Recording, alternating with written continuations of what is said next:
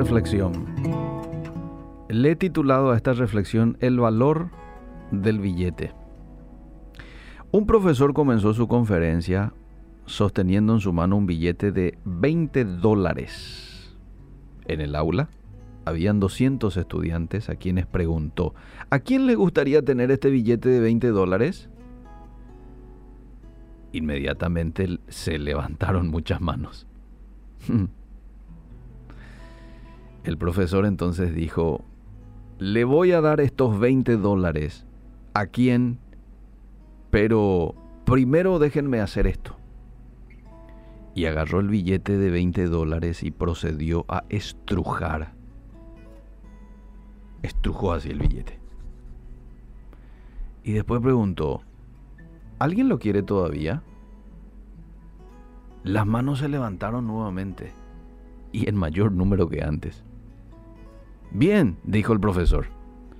¿Qué pasa si yo hago esto? Y de pronto agarró el billete de 20 dólares y lo tiró al suelo y comenzó a pisarlo con su zapato.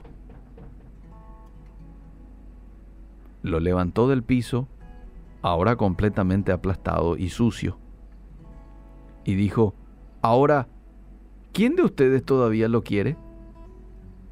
Otra vez las manos de casi todos los estudiantes se levantaron rápidamente. Y después dijo el profesor lo siguiente. Mis amigos, esta mañana ustedes han aprendido una valiosa lección. No importa lo que le hice al billete, ustedes todavía lo deseaban, porque no había perdido su valor. Todavía valía 20 dólares. Esta historia nos da una enseñanza que nosotros bien la podríamos aplicar a nuestras vidas, a lo que soy yo hoy. Hoy hay mucha gente lidiando con ese sentimiento de sentirse poco, de no sentirse nada. ¿Por qué? Porque probablemente tuvieron experiencias negativas en la infancia, en la adolescencia, en la juventud, de personas que te han dicho, eres un inservible, no vales para nada. No vas a ir muy lejos en la vida porque sos un esto, sos un aquello. A veces una persona dice eso en muchas ocasiones sin ser consciente de lo que esto va a generar en la persona que lo, que lo escucha. Peor aún, algunos le dicen a sus hijos, sos un inservible, sos un inútil. Qué fuerte, qué fuerte. Y ese niño va recibiendo ese mensaje. Y llega un momento en donde cree, está impregnado en la capa de su mente o de su corazón esta palabra que fue y se pegó ahí soy un inútil, soy un inservible. Y quitar de ahí cuesta, es un proceso a veces. El dejar de pensar y de creer que soy un inútil. Muchas veces en nuestras vidas somos pisoteados, somos estrujados, enlodados por decisiones que hicimos y por las circunstancias que se cruzaron por nuestro camino. Y nos sentimos así, como recién lo decía, inservible. Pero ¿sabes qué? No importa lo que haya ocurrido o lo que ocurrirá. Vos y yo no perdemos nuestro valor a los ojos de Dios. Qué bello es esto. Pisoteados. Podemos estar arrugados. Podemos estar impecablemente planchados vos y yo somos apreciables para Dios. El valor de nuestras vidas no se establece por lo que hacemos ni por a quien conocemos, sino por lo que somos. Qué lindo, ¿verdad? Hay muchos versículos que nos hablan de lo apreciable que sos a los ojos de Dios. En primer lugar, a ver, rápido voy a ir con algunos. Génesis 1.27 nos dice que nosotros hemos sido creados a imagen y semejanza de Dios. Salmo 139 dice, tú formaste mis entrañas, tú me hiciste en el vientre de mi madre, dice el rey David.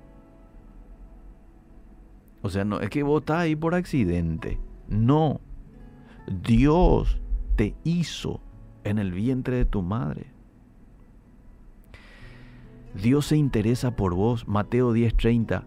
Aún vuestros cabellos están todos contados. Decime si eso no te habla de un Dios interesado en vos. Dios lo dio todo por ti. Primera de Juan 4:9. Así, así manifestó Dios su amor entre nosotros en que envió a su único eh, Hijo al mundo para que vivamos por medio de Él. Eso es dar todo por uno. Pero vamos un poquito más. Sos precioso a los ojos de Dios. Isaías 43:3. Esto, esto es bello. Escucha un poco este versículo. Ante mis ojos, tú eres grandemente estimado y digno de honra. Yo te amo y por ti y por tu vida daré hombres y naciones firma Jehová de los ejércitos. Son palabras de Dios para vos hoy. Eres grandemente estimado y digno de honra.